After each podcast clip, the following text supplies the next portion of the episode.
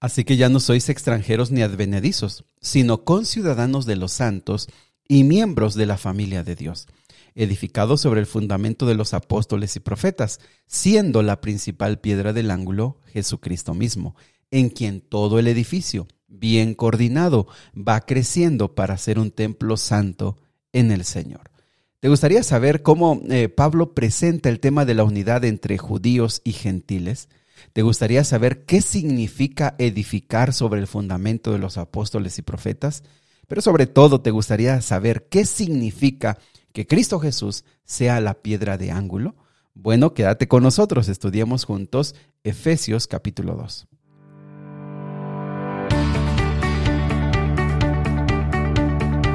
Nuevamente bienvenidos amigos y amigas al plan Raivados por su palabra. Qué gusto saludarles esta mañana. Me da mucho gusto darle una cordial bienvenida a quienes están uniendo a este plan, quienes hoy están comenzando a escucharlo, quienes tiene pocos días que nos están oyendo. Recordarles algo, nuestra meta es estudiar todo el Nuevo Testamento. ¿Cómo lo queremos hacer? ¿Cómo lo hemos estado haciendo? Leyendo un capítulo todos los días. Esa es nuestra meta. Y recordarte también que este audio es solamente una ayuda porque lo que realmente queremos es que tú puedas desarrollar el hábito de leer la Biblia todos los días y que el Espíritu Santo te hable a ti, porque Él te conoce, Él sabe tus necesidades y Él sabe lo que Él quiere hacer en tu vida. Así que aquí estamos para ayudarte y bueno, también si ya estás con nosotros te invitamos para que invites a otros más a integrarse a este plan. Muy bien, pues vamos a comenzar. Toma tu Biblia y vamos a Efesios capítulo 2. Muy bien, quiero recordarles, quiero recordarles que esta carta eh, fue escrita a la iglesia en Éfeso y que se cree, se cree que realmente fue escrita para todas las iglesias de Asia, de esa región en pocas palabras pero que Éfeso, al ser la iglesia más grande en ese tiempo, pues fue la que eh, al final se le puso el nombre que fue la carta a Éfeso. Eh, Éfeso, amigos, era una ciudad muy importante en el tiempo de Pablo. Se considera que pudo haber sido la segunda ciudad más importante del imperio. Una ciudad de muchas riquezas, de muchos contrastes, porque también por supuesto había pobreza, pero eh, una ciudad que lo tenía prácticamente todo desde el, punto de vista humano. ¿En qué sentido? Bueno, tenía riquezas, en el tiempo de Pablo estaban abriendo muchos proyectos de construcción, de ampliamiento.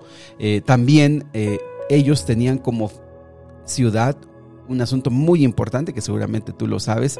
Eh, el templo de Diana, de la diosa Diana, fue una de las maravillas del mundo antiguo. Hasta el día de hoy hay unas pequeñas ruinas allá. Y bueno, eh, eso concentraba a miles y miles y miles de viajeros que durante todo el año venían a conocer y venían a, ver el templo y por supuesto la diosa Diana. Ahora, algo interesante del culto a la diosa es que era permisivo en el tema de la, de la sexualidad tanto que había muchísimas prostitutas que servían como parte de los servicios religiosos. Y bueno, así que eh, la prostitución, los vicios era parte, había un teatro y bueno, así que la gente allí tenía diversión, tenía riquezas, tenía una religión que les permitía todo. Y aunque parezca imposible, imagínate, humanamente tenían todo lo que ellos querían, pues allí nació una iglesia Interesante, ¿no? Ahí nació una iglesia. Y bueno, entonces mira cómo Pablo comienza a hablarles. Versículo número uno. Antes ustedes estaban muertos a causa de su desobediencia y sus muchos pecados. Versículo 2. Estoy leyendo la nueva traducción viviente. Vivían en pecado igual que el resto de la gente, obedeciendo al diablo, el líder de los poderes del mundo invisible, quien es el espíritu que actúa en el corazón de los que se niegan a obedecer a Dios. Todos vivían así en el pasado, siguiendo los deseos de nuestras pasiones y la inclinación de nuestra naturaleza pecaminosa. Por nuestra propia naturaleza éramos objeto del enojo de Dios igual que todos los demás. Lo que nos está recordando es eso que hemos estudiado en Romanos eh, principalmente y que es, bueno, que nosotros cuando estamos lejos de Dios estamos muertos espiritualmente. ¿Y qué hacemos? Estamos totalmente al estar lejos de Dios, estamos totalmente en obediencia a nuestra propia naturaleza pecaminosa. O sea, nosotros mismos eh, nacimos lejos de Dios y nuestros deseos, nuestras pasiones, nuestra inclinación, todo es de continuo solamente al mal, como lo dice eh, eh, Génesis. Y, y eso ¿Qué tiene que ver? Bueno, es importante saberlo porque por eso es que a veces cuando tú le hablas a alguien o tú quisieras que alguien que tú amas pudiera acercarse a Cristo, dices, pero ¿por qué no se interesa? ¿Por qué si es tan evidente que necesita de Dios? Bueno, porque está muerto espiritualmente. Claro que necesita de Dios, claro que necesita eh, misericordia, pero está muerto en pecado. Y también dice aquí la Biblia que su líder obedece al enemigo, que es el diablo. Entonces, eh, Pablo les dice que así estaban ellos y claro, ¿cómo no, cómo no van a estar eh, ellos así? Si, como te cuento, tenían riquezas, tenían diversiones, tenían una moralidad muy, muy por los suelos, así que ellos estaban totalmente perdidos. Ahora, versículo número 4 dice, pero Dios eh, es tan rico en misericordia y nos amó tanto que a pesar de que estábamos muertos por causa de nuestros pecados, nos dio vida cuando levantó a Cristo de los muertos.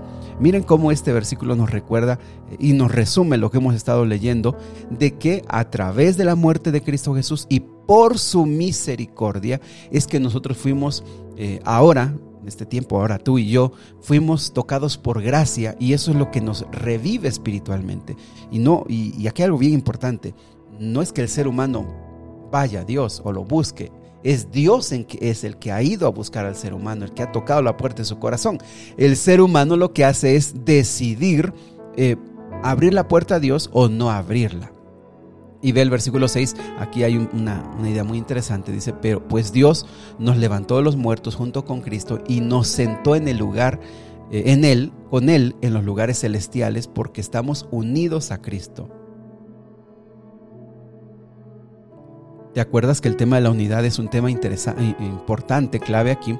Y mira, me gusta esta idea porque, mira, dice que como así Cristo murió y fue levantado, así también nosotros morimos al mundo y ahora nos levantamos con Él a una nueva vida y eh, eh, levantarnos para una nueva vida, para nuevos deseos, nuevos impulsos, nuevas, nuevos proyectos, porque eso los pone ahora Dios en nuestro corazón.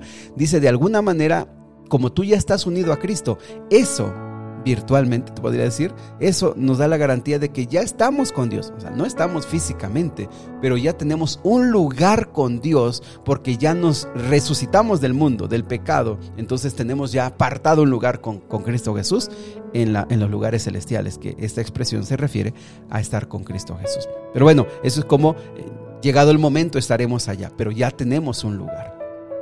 Muy bien, versículo 8 dice, Dios los salvó por su gracia cuando creyeron. Ustedes no tienen ningún mérito en eso, es un regalo de Dios. Eso lo estuvimos estudiando todo en Gálatas, la salvación es por gracia, pero ya fuimos salvados. Cuando tú aceptas a Cristo, cuando tú, por supuesto, llevas el proceso de la salvación, que es reconocer tus pecados, eh, confesar tus pecados a Dios, arrepentirte de tus pecados, y todo eso es un proceso en el cual el Espíritu Santo actúa en ti, y entonces aceptas la salvación que Dios te da, tú pasas, pasas a ser salvo.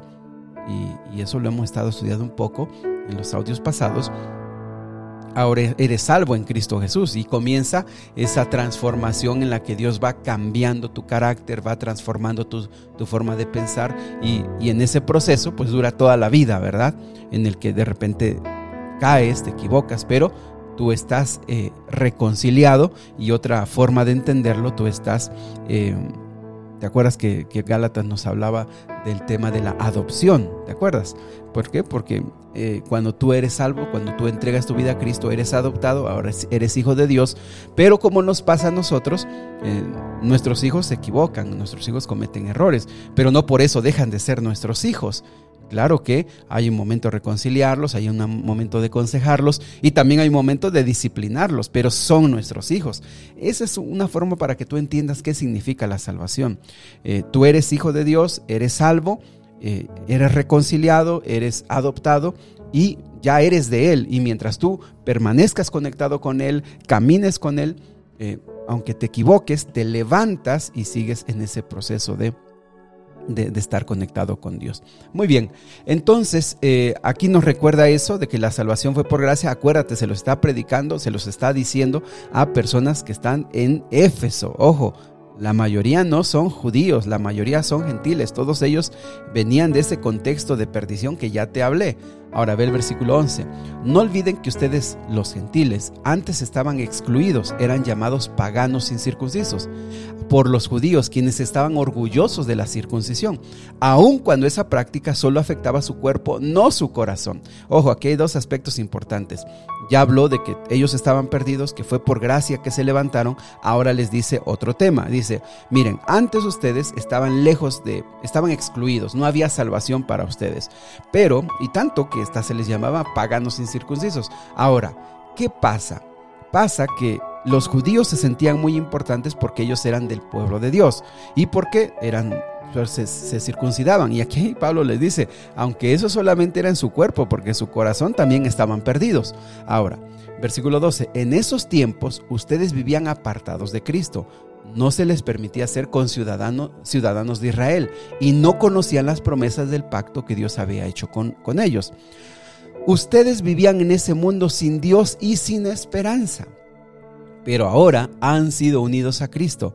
Antes estaban muy lejos de Dios, pero ahora fueron acercados por medio de la sangre de Cristo. Ojo, vean cómo está aquí planteando de que antes eran pueblos diferentes, judíos que se sentían importantes por ser, eh, tener promesas y tener esa seguridad de que un día venía el Salvador, los gentiles lejos de Dios, perdidos totalmente, pero están siendo acercados, ahora están siendo un mismo pueblo Ojo, ojo con eso, están siendo un mismo pueblo por la muerte de Cristo Jesús. Por su sangre en la cruz los ha unido. Versículo 14, vean. Pues Cristo mismo nos ha traído la paz. Ojo, nos ha traído la paz entre ellos dos porque se consideraban muy distantes. Acuérdate, lo leímos en los evangelios. Acuérdate que los judíos eh, que tenían muy cerca a los samaritanos, que parte eran gentiles, los trataban o les decían que eran perros. O sea, nada más para que tengas una idea de cómo veían los judíos a los gentiles. Ahora, pero vea lo que dice el versículo 14. Pues Cristo mismo nos ha traído la paz. Él unió a judíos y a gentiles en un solo pueblo, cuando por medio de su cuerpo de la cruz derribó el muro de la hostilidad que nos separaba. Ojo, ¿cuál es el Evangelio? El Evangelio es que ahora todos somos un solo pueblo. Nosotros, amigos, nosotros, nosotros somos ahora el Israel espiritual, porque tenemos promesas que están desde en la Biblia, desde el Antiguo Testamento, que tú y yo ahora son nuestras promesas ahora son nuestras garantías. Aunque tú y yo no somos judíos, pero aquí Pablo dice, ya no hay un muro que los divida. Jesús murió por los dos. Jesús, es más, Jesús los unió en un solo pueblo. Versículo 15 dice, hizo la paz entre judíos y gentiles al crear de los dos grupos un nuevo pueblo en él. Cristo reconcilió a ambos grupos con Dios. Mira, los dos necesitaban reconciliarse. Los judíos se sentían orgullosos por todo lo que eran, pero necesitaban reconciliarse y ambos fueron reconciliados por solo por un solo cuerpo que se fue colgado en la cruz, que es Cristo Jesús. Ahora vean el versículo 17. Cristo les trajo el Evangelio de paz tanto a ustedes, los gentiles que estaban lejos de él, como a los judíos que estaban cerca.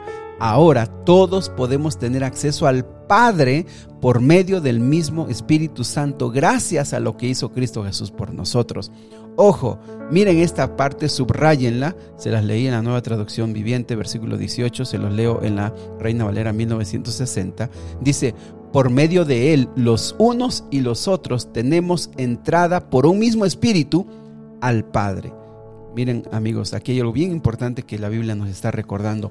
Es que el Nuevo Testamento te enseña, la Biblia te remarca en el Nuevo Testamento que todos tenemos acceso directo al Padre por medio del Espíritu Santo, pero todo eso fue gracias a Cristo Jesús.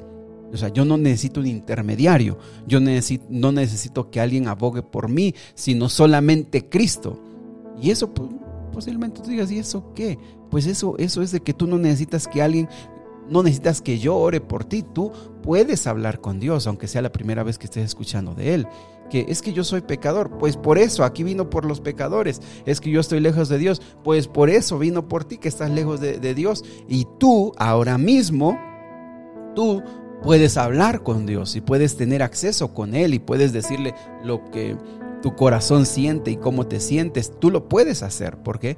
Porque ese, esa, esa oportunidad la ganó Cristo Jesús al morir en la cruz. Él nos dio acceso al Padre directamente por medio del Espíritu Santo. Así que termina con un, mensaje muy interesante. Yo quiero que, quiero que tú recuerdes siempre. Dice, versículo 19, así que ahora, los, ahora ustedes, los gentiles, ya no son desconocidos ni extranjeros. Pero te lo voy a leer en la Reina Valera 60. Mira, versículo 19. Así que ya no sois extranjeros ni advenedizos. ¿Qué significa advenedizos? La palabra advenedizos significa que van de paso. Ahora, esta expresión es muy interesante. ¿Por qué?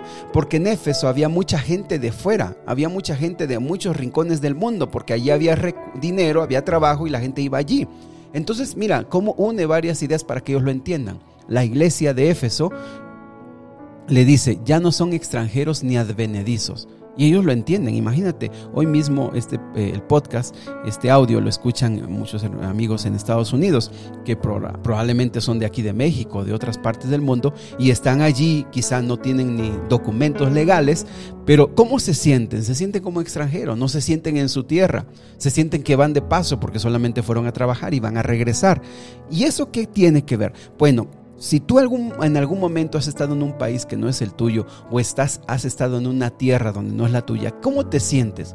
¿Cómo que vas de paso? ¿Te sientes que no encajas? ¿Te sientes que vas, pues eres un extranjero? Ahora, eso es lo que Pablo quiere que tú entiendas acerca de este mundo. Dice, en este mundo, tú puedes sentirte así, debes sentirte así, eres extranjero, vas de paso, pues ya no necesitas sentirte así en la iglesia de Cristo Jesús, ya no necesitas sentirte así porque ahora eres conciudadano de los santos y miembro de la familia de Dios. Es decir, si tú te has sentido así, aquí con Cristo debes entender que se acabó que yo soy de este lugar, yo soy de aquel lugar. No, ahora somos conciudadanos, somos de una misma tierra, la tierra de la Jerusalén celestial. Somos miembros de una misma familia, la familia de Dios. ¿Y eso qué significa, amigos? Aquí Pablo, como te acuerdas, el tema de, de Éfeso es la unidad. Pablo les está diciendo, olvídense de su pasado, olvídense de qué tierra vienen y ustedes únanse como una familia como una sola familia. Y amigos, ese es un reto muy grande. ¿Por qué? Porque nosotros cargamos nuestro pasado, cargamos nuestros malos hábitos, cargamos todo lo que nos hicieron sufrir, lo que nos dañaron, lo, que nosotros mismos lastimamos a otros. Y eso muchas veces lo traemos a la familia de, de Dios. Y lo que Dios dice, olvídate de eso, porque tú ya eres ahora parte de una nueva familia, de la familia de Dios. Olvídate de eso y concéntrate en trata de mantenerte como una familia. Olvídate del pasado. Versículo 20 edificado sobre el fundamento de los apóstoles y profetas. ¿Qué significa eso? Sabes que en ese tiempo había muchas construcciones y lo que Pablo les dice es, ojo, así como están habiendo muchas construcciones, tú debes, miras cómo las están haciendo, pues que el fundamento de ese edificio es importante, en tu vida espiritual el fundamento debe ser apóstoles y profetas. Y sabes que eso, la interpretación que se le da es que es, fúndate en la palabra de Dios. Los apóstoles pues tiene que ver con las enseñanzas del Nuevo Testamento y los profetas principalmente las enseñanzas del Antiguo Testamento. Es una forma de entender, fúndate en la palabra de Dios. Y sabes, saben amigos, en ese tiempo la filosofía, el razonamiento y el pensamiento eran cosas muy comunes y la gente le interesaba, le gustaba escuchar eso. Y Pablo le dice, miren, dejen de, de pensar en esas teorías, dejen de pensar en esas filosofías. Tú piensa en lo que dice la Biblia, tú piensa en lo que dicen los profetas, en lo que dicen los apóstoles. ¿Qué es, ¿Qué es, lo que dice la palabra de Dios? Y amigos, en este tiempo también pasa lo mismo. Hay muchas corrientes de pensamiento, muchas, ah, hasta profecías que no son ni bíblicas, ¿verdad? ¿Qué dice la Biblia? Nuestra preocupación debe, debe ser, ¿qué dice la Biblia? Porque yo quiero obedecer lo que dice la Biblia. Y ese debe ser tu pensamiento, amigos. Por eso estamos aquí, por eso estamos diciendo, ¿es bíblico lo que yo creo? O solamente son tradiciones o solamente fue costumbre de mi familia que me lo dijo, pero ni siquiera es bíblico. Bueno, aquí el objetivo es pedirle al Espíritu Santo, ayúdame a ver que lo que yo creo sea es bíblico o no, ¿verdad? Tercero, dice la Biblia, siendo la principal piedra del ángulo Jesucristo mismo. Y eso se refiere, amigos, a que ¿A qué se refiere? Se refiere a que en ese tiempo los edificios tenían un, un cimiento, pero regularmente o pasaba que cuando querían que un edificio fuera muy sólido, ponían en las esquinas o en una esquina una piedra tan grande que pudiera ser como el fundamento, que pudiera ser como una piedra que no se moviera para que todo el edificio estuviera bien sólido. Ahora, a veces había piedras que eran tan grandes y que estaban allí en la construcción y que mejor ya no las quitaban, porque decían, esta piedra que ya está aquí, la aprovechamos para que para que de aquí el, el edificio esté bien fundamentado. Amigos, el verdadero milagro en la vida de un cristiano sucede cuando Cristo es una piedra del ángulo. ¿Y qué significa? Pues que la piedra del ángulo va abajo del fundamento. Es decir, que Cristo esté en primer lugar en tu vida. Ahora, ¿por qué te digo que es importante esto? Porque muchas veces eh, el enemigo, Satanás, no te va, va a impedir, va a hacer todo lo posible el, el enemigo para que tú vayas a Cristo. Sí, te va a poner mil trabas, mil problemas, mil desánimos para que tú no vayas a Cristo. Pero cuando tú dices, yo quiero ir a Cristo, no quiero esta vida, esta vida ha sido vacía, ha sido una vida triste, esto sin Cristo yo no, quisiera ya seguir viviendo así, entonces tú vas a Cristo, entonces la estrategia de Satanás es otra. Y hace que, ok, que tú tengas a Cristo en tu vida, pero que Cristo no sea el primer lugar. Y entonces es como muchos cristianos les gusta vivir, así con Cristo en la vida, pero no en primer lugar. ¿Por qué? Porque su conciencia se acalla. Dicen, bueno, voy a la iglesia una vez a la semana, ayudo a la gente pobre, porque yo no le hago mal a nadie. Y entonces realmente Cristo está en tu vida, en alguna forma, de alguna manera. Pero nunca va a suceder una transformación extraordinaria en tu vida hasta que Cristo esté en primer lugar. Porque cuando Cristo está en primer lugar, entonces tú tendrás que decidir entre ti, entre tus decisiones, entre lo que tú quieres y lo que quiere Cristo. Y es ahí donde ocurre realmente los cambios. Es ahí donde realmente ocurre la transformación. Y es por eso que miles, y yo creo que millones de cristianos, pues están contentos teniendo a Jesús en su vida y haciendo de vez en cuando cosas cristianas, pero siguen siendo vacíos y están tan perdidos como pues cualquier otro que no conoce a Cristo. Ahora, no, no estamos juzgando y tratando de, de, de, ofender a nadie, sino tratando de ver una realidad. La Biblia dice que Jesucristo debe ser la piedra de ángulo y esa, como te explico, se ponía al principio. El, el punto eh, más fuerte de, la, de toda la construcción era esa piedra del ángulo. Yo quiero preguntarte, ¿Cristo está en tu vida? Qué bueno, felicidades. Pero si realmente Cristo está en primer lugar, es cuando tú vas a ver cambios. Pablo dijo, ya no vivo yo, Cristo vive en mí. ¿Y eso qué significa? Yo voy a la Biblia y pregunto, yo voy a la Biblia y le digo a Dios, Señor, ¿qué quieres que yo haga? Y no voy y no voy ahora digo, Señor, yo quiero que tú me bendigas, quiero un matrimonio, quiero hijos perfectos, quiero negocio, quiero trabajo, dame salud, eh, decreto, eh, yo esas cosas no son cristianas, no son bíblicas. Nosotros no estamos aquí para decirle a Dios lo que él tiene que hacer. Nosotros estamos aquí para humildemente ir a Cristo y decirle, Señor, ¿qué quieres que yo haga? ¿Por qué? Porque Él es el Dios, nosotros no somos Dios. Eh, Él es Dios, Él es el soberano, Él es el creador, Él es el todopoderoso, Él es la piedra de ángulo. Así que nuestra vida va a cambiar no cuando Dios haga lo que nosotros queremos, sino cuando nosotros humildemente y de todo corazón querramos decirle al Señor, ¿qué quieres que yo haga? Versículo 21 en quien todo el edificio bien coordinado va creciendo para ser un templo santo en el Señor. ¿Y eso qué significa, amigos? Pues a mí me encanta que este versículo esté allí porque les digo, Pablo está hablando de lo que está sucediendo en la ciudad y, están creciendo edificios, se están construyendo, se están haciendo obras muy importantes. Y Pablo les dice, miren, si ustedes son unidos como una familia, si ustedes ponen el, conocimiento bíblico como su fundamento. Si ustedes ponen a Cristo en primer lugar, ustedes van a ir creciendo. Como ese edificio, lo están viendo, el que está ahí, así ustedes van a ir creciendo. Y amigos, me encanta esto porque aquel que pone a Cristo en primer lugar, aquel que pone la Biblia como el fundamento de su, de su vida, aquel que procura la unidad con su iglesia, con su familia, va a crecer. En los aspectos de su vida va a crecer, va a mejorar. Con Dios no puedes estar igual. Algo de tu vida va a ser afectado. Y yo quisiera que tu vida fuera transformada. Mis amigos, que Dios me los bendiga. eh, los que están por primera vez, no crean que todos los audios son siempre muy largos. Hoy eh, creo que el capítulo nos deja muchas lecciones. Eh, disculpen. Y si has llegado hasta acá, felicitarte. Y bueno, creo que nos, nos quedamos en muchas lecciones, ¿verdad? Pero bueno, decirte que estas, estos, estas lecciones son muy importantes para nuestra vida espiritual. Creo que es muy importante que nosotros lo podamos poner en práctica. Y bueno, yo quisiera animarte para que el Espíritu Santo pueda hacer esa obra en ti, pueda transformarte cada día y amigos, que a través del Espíritu Santo podamos estar conectados con Cristo Jesús. Vamos a orar. Querido Dios y Padre, te damos muchas gracias por tu palabra que esta mañana nos recuerda asuntos muy básicos, pero también muy, muy interesantes.